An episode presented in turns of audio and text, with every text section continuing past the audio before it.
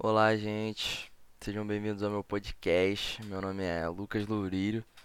É, sou aluno de Direito das Pessoas da Universidade Veiga de Almeida. E nesse podcast aqui a gente vai abordar um pouco sobre o tema da redução da desigualdade do gênero feminino nas cidades. Então, eu tenho alguns pontos aqui a dissertar. E o primeiro tema que eu queria falar a respeito é em relação às desigualdades no mercado de trabalho. Existe uma média de 25 a 30%, que é a diferença salarial entre homens e mulheres. Seguindo o IBGE, em 2017 foi feita uma pesquisa na cidade de São Paulo e chegou-se a uma média onde as mulheres brasileiras ganhavam em média cerca de R$ 1.800, enquanto os homens recebiam em média R$ 2.400, uma diferença de 24 a 25%. E isso acontecia em São Paulo, que é a maior metrópole do Brasil. Se isso acontece no centro, no coração comercial do Brasil, o que, que a gente pode pensar da diferença salarial em lugares no Nordeste? Em lugares no norte do Brasil, em lugares onde as regiões são muito menos desenvolvidas, sabe? É algo, uma diferença que chega a ser discrepante. Porque se você colocar na ponta da caneta, vamos supor, uma diferença de 25% todo mês durante um ano, durante 5 anos e durante 10 anos, isso se torna uma bola de neve muito grande. Um problema realmente muito sério a ser enfrentado.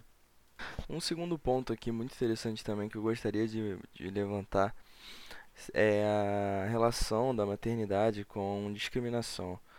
É, a Fundação Getúlio Vargas realizou uma pesquisa cerca de 2009, 2010, 2011, 2012 e acompanhou cerca de 240 mil mulheres. Foi constatado que metade dessas mulheres foram demitidas em até dos próximos dois anos após a licença maternidade. Isso é, foi constatada uma relação direta da demissão dessas funcionárias que acabaram de se tornar mães.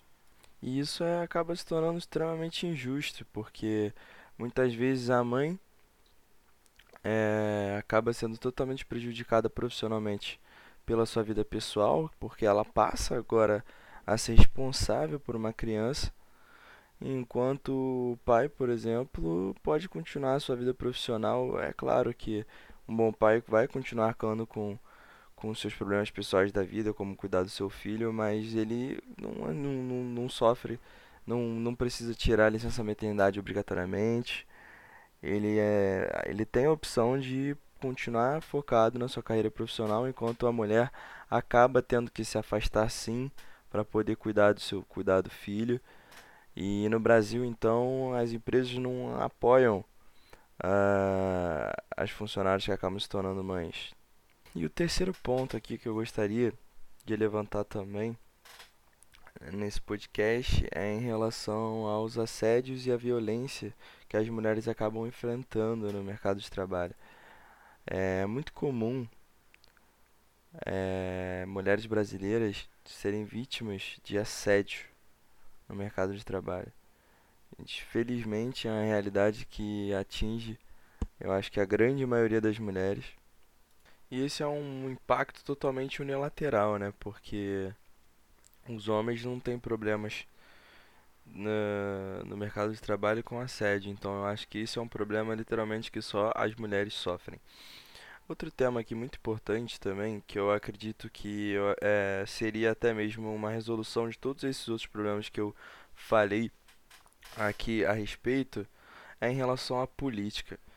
No ano de 2017, dos 513 deputados federais que o Brasil possuía, apenas 51 eram mulheres. Isso é basicamente uma representação de 10%. Eu acredito que a política é o começo de uma possível transformação no cenário, no cenário da desigualdade de gênero. Eu acredito que as mulheres precisam ter sim as suas pautas representadas no Congresso Nacional. E a gente está vivendo uma transformação eu acredito que no século XXI a gente está cada vez mais se desvinculando de uma sociedade patriarcal, porque sim, nós tínhamos uma grande desigualdade que até hoje mesmo é demonstrada no Congresso, no poder em si, em relação ao número de homens e ao número de mulheres, porque saímos e estamos saindo de uma sociedade patriarcal para uma sociedade de fato em que as mulheres são empoderadas, onde as mulheres têm direitos iguais aos homens. E eu acredito que essa é uma mudança que realmente leva muito tempo. É, não, a gente não pode dizer que em 5 ou até mesmo em 10 anos é, isso vai se resolver, mas eu acredito que a mudança ela é vagarosa e lenta, entretanto ela ocorre sim. E as, as mulheres têm que continuar brigando por suas pautas para de fato mudar, porque se a gente parar para pensar, em 1920 as mulheres não podiam votar e hoje as mulheres têm tantos direitos quanto os homens.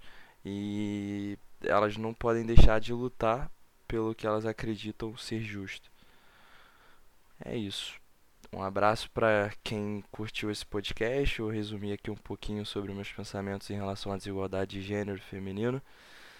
E um forte abraço para todos vocês.